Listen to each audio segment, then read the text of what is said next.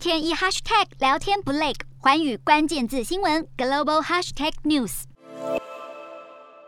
英国首相强生行程满档，先后前往瑞典与芬兰签订国防和安全合作重大变化的新宣言。英国政府承诺，如果瑞典与芬兰武装部队面临危机或受到攻击，英国会提供援助。自从俄罗斯入侵乌克兰之后，迫使瑞典和芬兰民众重新思考该如何维护国家安全。两国政府正在就可能加入北约进行协调，预计在未来几天内会宣布意向。不过，外界也担心，一旦两国宣布要加入北约，俄罗斯可能会采取行动，包含侵犯芬兰的领空，并破坏航运等海上活动，或加强对芬兰的情报行动。不过，对此，芬兰总统尼尼斯托表示，加入北约不是为了谁，但这一切都是俄罗斯自己造成的。而俄罗斯会如此反对芬兰加入北约，就是因为一旦芬兰加入，将对普丁造成重大打击。除了多出额外边界之外，这也象征反普丁联盟的势力更为加强。曾经中立的国家，现在正在向乌克兰提供资金和武器，而普丁的国际盟友日益减少。